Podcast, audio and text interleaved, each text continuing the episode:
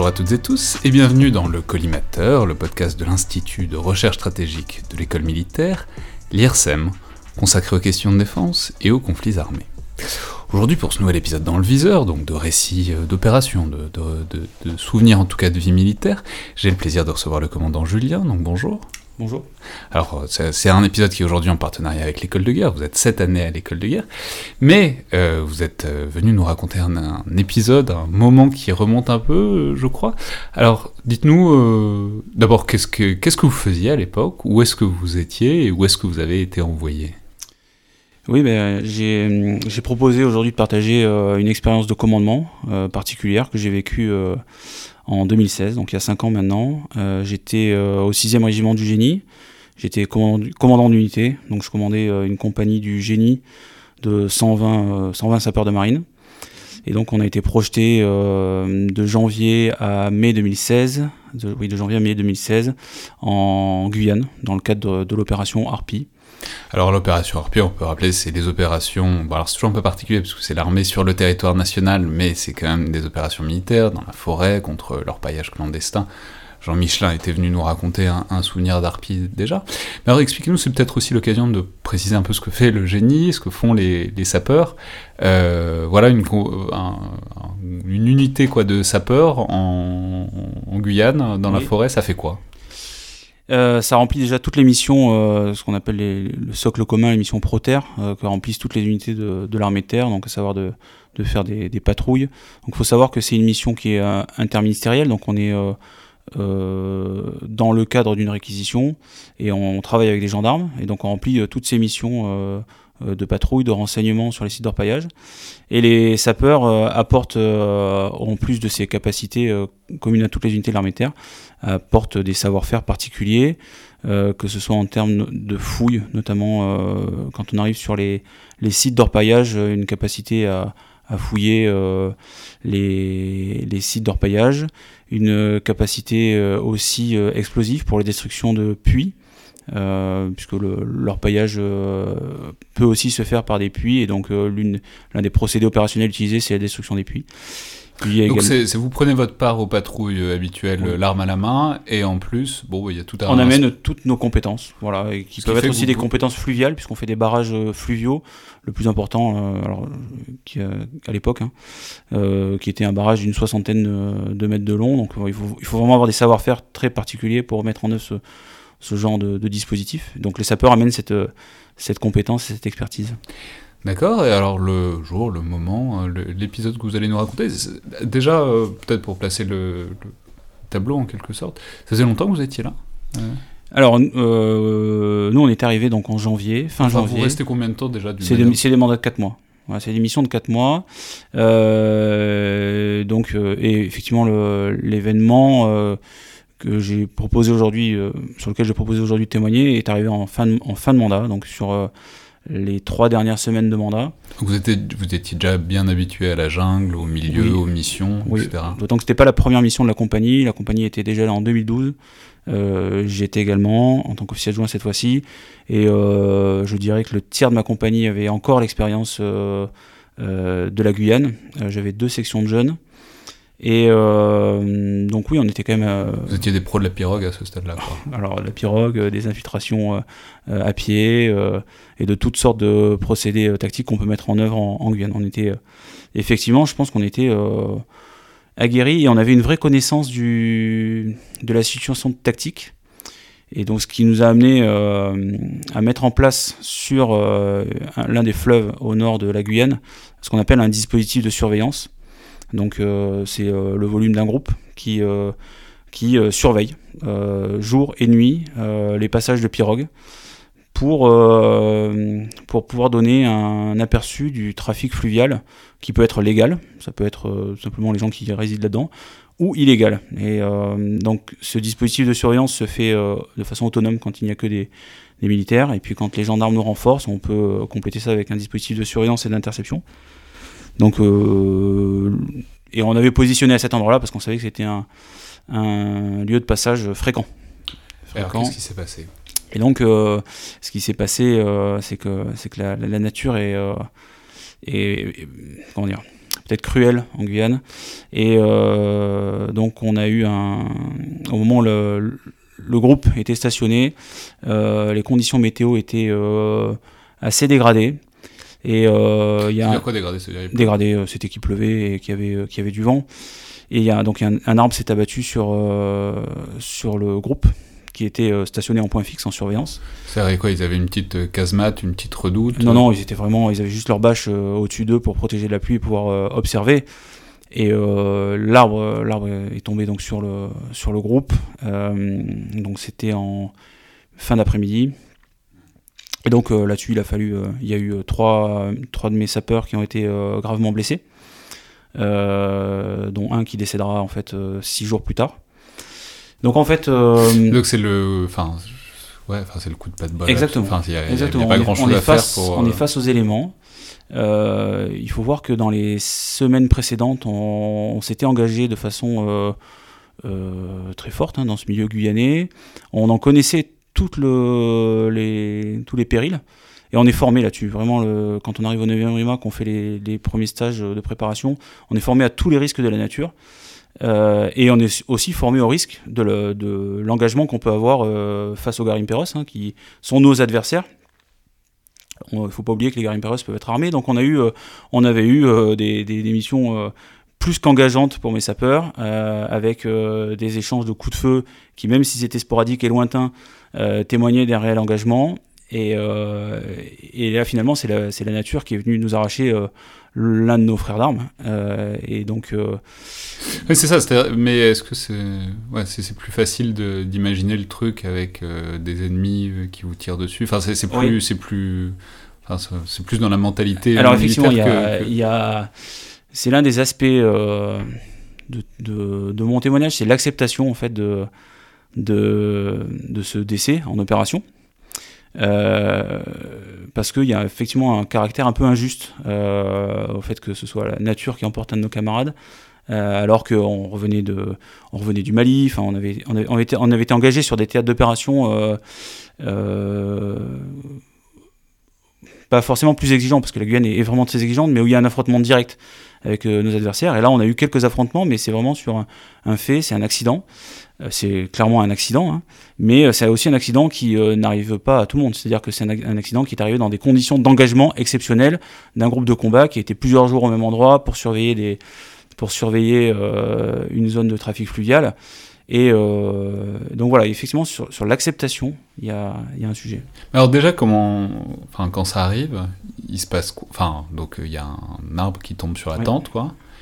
Euh, ils font quoi? Ils s'évacuent eux-mêmes? Ils se, il faut, il faut leur envoyer. Des... Ce qu'il faut voir, hein, c'est le, c'est que le, c'est l'isolement de ce groupe au moment, euh, oui, ils sont à au de temps des autres Ils sont à, je dirais, une heure de pirogue. Euh, et ensuite, euh, il y a des moyens, de, des moyens héliportés, qui enfin, des hélicos qui peuvent rejoindre, mais plus ou moins rapidement en fonction de leur disponibilité. et leur seul moyen de communication, c'est la, la radio. Voilà, c'est les moyens radio. Donc, une fois que l'accident arrive, les comptes rendus remontent très vite vers le chef de section tout d'abord, puis vers moi. Euh, ceux qui gèrent les secours sur place, c'est ceux qui sont sur place. Avec, euh, ils envoient les, messages formatés, ils font les demandes de secours, ils stabilisent les, les, blessés. Immédiatement, on envoie. parce que euh, juste, ils étaient combien? Vous avez dit il y a trois blessés, mais c'est sur combien? Il y en a combien pour leur prêter assistance ma, mémoire risque de me jouer des tours, mais, mais, ils, étaient, ils étaient un petit groupe, ils étaient sept, je crois, au moment de, au moment de l'accident, dont deux gendarmes. Et euh, très rapidement, le chef de section a porté des secours, puisque euh, il, a, il a fait. Euh, en fait, on ne pouvait pas évacuer nos blessés, parce qu'ils étaient l'un touché à la tête et l'autre à la colonne vertébrale, donc les, et le troisième blessé à la jambe, mais moins, moins gravement. Donc les deux, les deux ont été stabilisés sur place. le chef de section a fait porter le maximum de secours qu'il pouvait vers l'avant pour les stabiliser, et a très vite établi que l'évacuation par pirogue n'était pas possible compte tenu de, la gravité des, blessures. Et donc, euh, on, a fait une demande d'intervention par hélicoptère qui a été faite euh, assez rapidement compte tenu des, conditions euh, météorologiques dégradées. C'est quoi ça, enfin, ça prend combien de temps? Ça prend une heure, deux heures, six? Enfin, Non, mais c'est. Oui, oui, non, non, on est, on est dans l'ordre. on est en une heure et demie, l'évacuation a été réalisée. encore une fois. Et vous, vous étiez où à ce moment-là? Alors moi, à ce moment-là, je suis encore, je suis encore plus loin. hein. C'est-à-dire que moi, mes, moi, je suis commandant unité, donc j'ai quatre sections sur le, en Guyane avec moi, une qui est à Cayenne et les trois autres qui sont avec moi à Saint-Jean-du-Maroni. Et mes trois sections sont une à Saint-Jean-du-Maroni et les deux autres déployées sur des postes fixes. et là, pour le coup, je suis assez loin d'eux. euh, pour vous donner une idée, euh, la section en question, il me fallait 3 heures de route euh, et un petit peu de pirogue pour les, pour les rejoindre. Donc c'était, ça, se faisait sur une journée complète, je pouvais aller les voir, mais généralement j'ai passé une à deux journées sur place. Donc effectivement, il y a, il y a un éloignement qui est un, incompressible, on peut pas lutter contre ça, hein, tout, à, tout, à, fait, et qui fait que toute la difficulté c'est de c'est de ne pas être au contact d'une situation euh, pour laquelle on, on, a, on aimerait pouvoir amener toute notre aide. Et euh, là, la seule aide qu'on peut apporter, c'est de mettre de l'huile dans les rouages, euh, décharger un maximum possible les gens qui sont sur place, qui font les demandes d'évacuation, les décharger un maximum possible de, tous les comptes rendus vers le haut et, et sans être non plus trop intrusif euh, pour pas leur faire perdre du temps sur des rédactions de comptes rendus, sur donc, euh, y a un, alors on a besoin de savoir, on est pressé par euh, nos chefs de, savoir, d'avoir un, état de la situation, et donc il faut filtrer tout ça et arriver à, finalement euh, ne faire remonter que les informations pertinentes, ne poser que les questions pertinentes, et surtout mettre de l'huile dans les rouages pour débloquer un maximum les situations et faire intervenir, faire arriver au maximum le plus rapidement possible les bons secours au bon moment. Et effectivement, Et ils sont, les blessés, ils sont évacués euh, vers vous Enfin, c'est-à-dire, est-ce que vous pouvez aller les... Enfin, d'ailleurs, si tant est que ce soit intéressant à ce moment-là de le faire, mais ils sont évacués vers vous ou est-ce qu'ils sont évacués encore vers un autre endroit Non, non, moi, à ce moment-là, ma, personne, même en tant que chef, ne... Non, mais, mais, pas ça, mais euh, vers l'endroit où vous êtes, ça pourrait être l'endroit où il y a le poste de secours. Ils ont, ils ont été évacués directement sur Cayenne. Hein. il faut bien voir que sur, euh, en Guyane, tout est centralisé principalement sur Cayenne, donc les, ils ont été euh, évacué par voie aérienne vers Cayenne, en tout cas euh, de mémoire 2 sur 3. Euh, le troisième étant moins gravement blessé, je crois qu'il a été évacué par voie routière. et donc voilà, donc la gestion de crise se termine pour nous, la gestion de crise immédiate on va dire, parce qu'en fait la crise dure plus longtemps, au moins une semaine. mais la gestion de crise immédiate se termine avec l'évacuation de nos blessés et un premier bilan qui est donc une blessure à la jambe, euh, une blessure euh, grave euh, à la colonne vertébrale et un trauma crânien très sévère. Ouais, et, et là, dans ces cas-là, qu'est-ce que vous faites de la, de la mission? C'est-à-dire, vous voyez, enfin, c'est-à-dire la manière dont vous le décrivez, ça paraît être un truc à la fois nécessaire, mais en même temps pas d'une urgence absolue, enfin, de, de, mesurer le trafic fluvial. Euh, pour autant, on sait qu'on dit, on répète que la mission est sacrée pour les militaires. Donc, euh, dans un cas comme ça, comment est-ce qu'on arbitre euh, le truc? Très simplement, hein, pour ma part, tous les, tous les, toutes les unités qui étaient en dehors de cet événement-là ont poursuivi leur mission. et je les, ai, je les ai informés de la situation le plus tôt possible parce qu'ils avaient à en connaître, puisque c'était l'un de leurs camarades qui était concerné. Mais l'unité euh, sur place a eu un, gel de la mission de quelques heures, le temps euh, de gérer l'évacuation, et puis euh, la mission reprend, reprend dès le lendemain. Et je pense que c'est vraiment important d'avoir cette culture-là, quel que soit la, côté insupportable de, cet événement-là, mais c'est d'avoir cette culture-là de, de, poursuivre la mission parce qu'elle a du sens en fait. Elle a, elle a, le, elle a le, sens de tout l'engagement qu'on y a mis en préparation opérationnelle avant. Et, euh, et puis, euh, puis c'est l'aboutissement de, mois et de mois de formation. Et, euh, et donc, quand on est engagé en Guyane, on croit en ce qu'on fait. On croit qu'on mène une action. Et moi, je suis persuadé qu'on mène une action.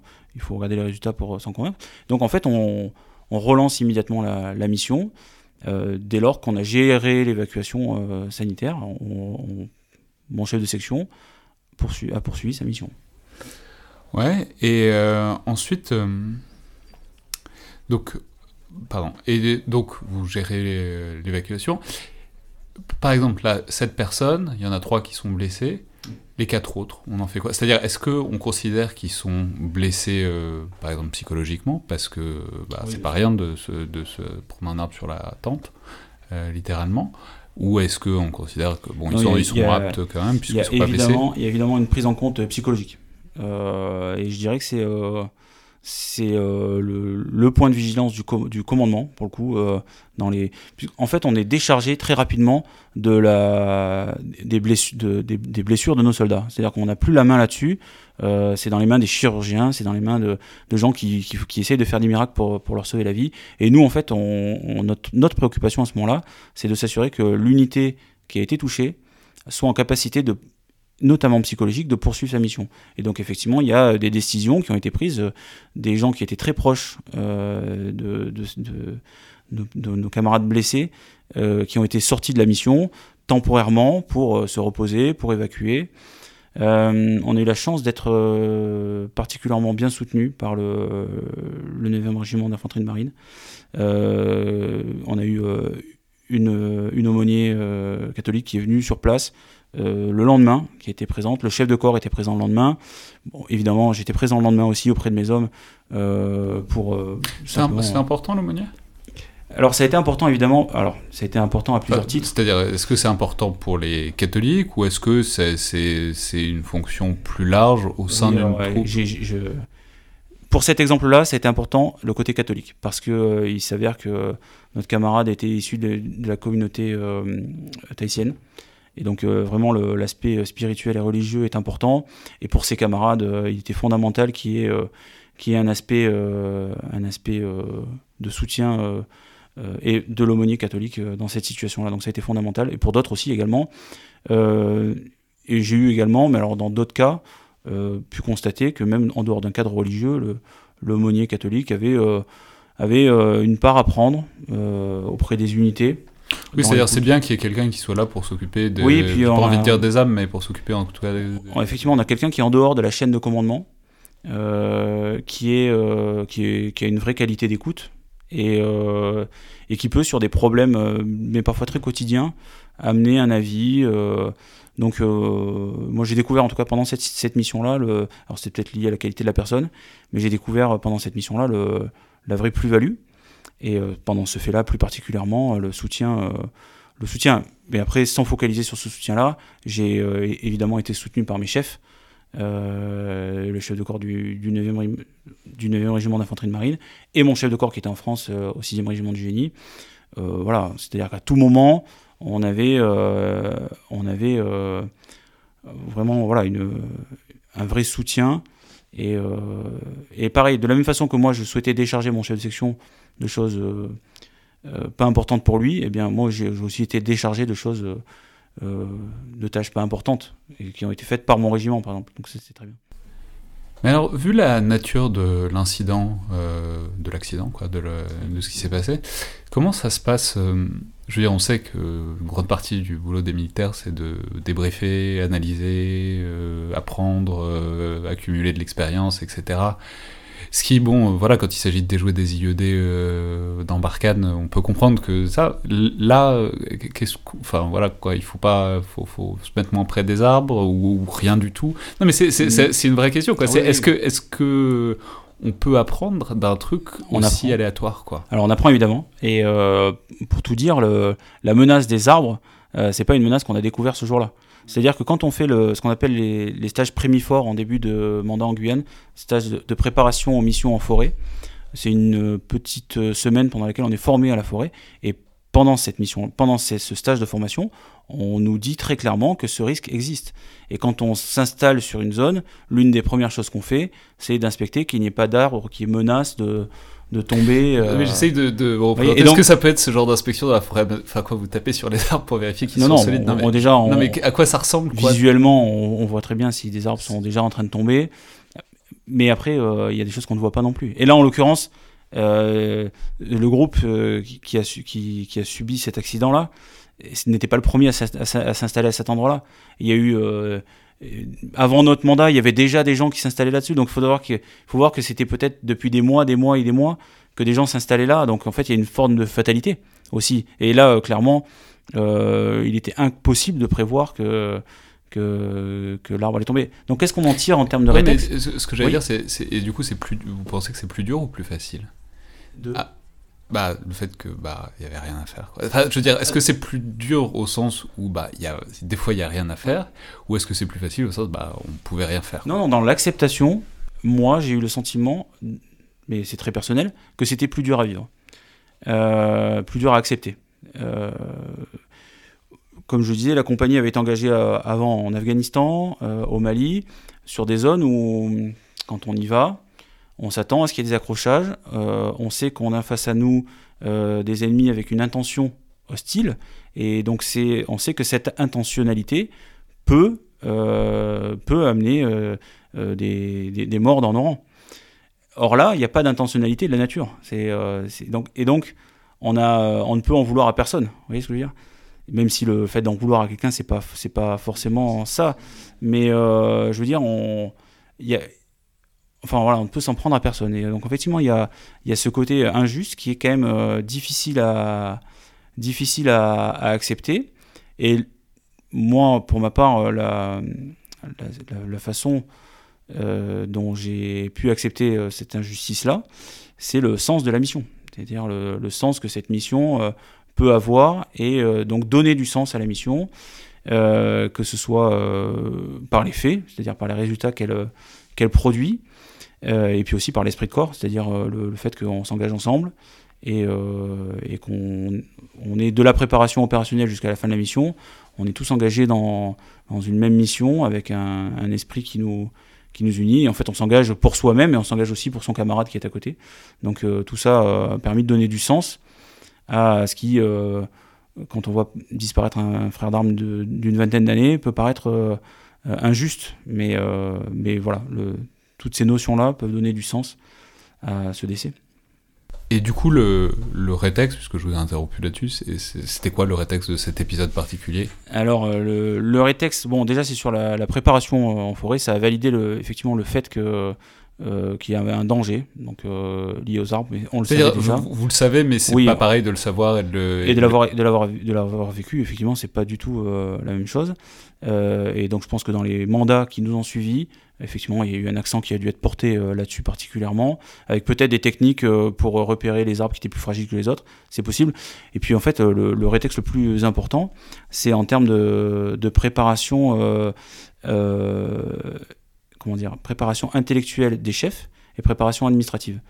Préparation intellectuelle, c'est quand on envoie une mission, une unité dans une mission comme la Guyane, eh bien, s'assurer que les chefs soient conscients de ce danger et euh, est prêt à, le gérer. Le régiment, par exemple, euh, en base arrière, a dû gérer une cellule de crise. Et donc, euh, je sais que maintenant, à chaque fois qu'il y a des détachements qui partent, eh bien, on s'entraîne à monter ces cellules de crise et on s'appuie forcément sur, sur l'expérience acquise à ce moment-là. La préparation administrative, c'est s'assurer que chaque soldat qui part en opération soit prêt administrativement pour parer le cas échéant à ce qui, à ce qui peut arriver. C'est-à-dire quoi, pré-administrativement Pré-administrativement, c'est pouvoir prévenir la famille euh, dans des délais. Euh, dans parce les que là, délais. pas le cas. Sur si, bien sûr que ça a été le cas. C'était le cas parce que ça a été bien fait. En fait, dans, dans un rétexte, on en tire les, les, bonnes conclusions et les mauvaises conclusions. Et là, l'une des bonnes conclusions, euh, c'est qu'on avait un travail qui avait été fait par le bureau environnement humain du régiment avant, avant qu'on parte une forte pression qui nous avait été mise pour, euh, pour que chacun de nos sapeurs ait un dossier administratif complet. Et je les en, je, les en ai remerciés parce que quand l'accident est survenu, euh, la famille euh, de, de, ce sapeur de marine habitait, donc, comme je l'ai dit, en Outre-mer. Et donc là, quand il s'agit de contacter des gens qui ne sont pas sur le territoire métropolitain, eh bien tout de suite, il faut être certain de connaître la bonne adresse, le bon numéro de téléphone, les bons relais. Et parce que ce travail administratif-là a été fait avant, eh bien on a pu le faire et ça permet euh, de prévenir les familles le plus décemment possible. Euh, sachant que pour le coup, le, chef de corps ne peut pas se déplacer pour, faire l'annonce du décès, donc euh, c'est une autre personne qui va devoir se déplacer. Il faut que, aussi qu'elle ait des éléments sur la personne décédée pour intervenir dans les meilleures conditions. Donc la préparation. Il ne faut pas que ce soit un truc très vague. Enfin oui. Il ne faut pas que ce soit impersonnel. donc et pour que ce ne soit pas impersonnel, il faut qu'on qu'on ait la, ce que j'en dis, la meilleure préparation administrative. Donc ça fait partie aussi de, ça fait aussi partie des enseignements de Rétex. On a des enseignements en termes d'évacuation de, blessés, c'est-à-dire que euh, on se pose la question de comment raccourcir les délais Est-ce que les moyens SAN à disposition étaient optimales, pas optimales? Donc là, après, je, moi je suis un peu sorti de cette boucle du rétexte parce que notre mission s'est achevée, mais il est certain que le 9e régiment d'infanterie de marine qui, commande cette, opération à Saint-Jean-de-Maroni a forcément tiré des enseignements sur, les, évacuations sanitaires. Et là, pour le coup, on est dans l'opérationnel. Donc euh, tout fait amène effectivement un rétex qui permet de d'améliorer, euh, soit de valider des procédures, soit d'en créer d'autres pour, euh, pour la sécurité de, de, de, nos soldats. Très bien. Merci beaucoup, commandant Julien. Merci.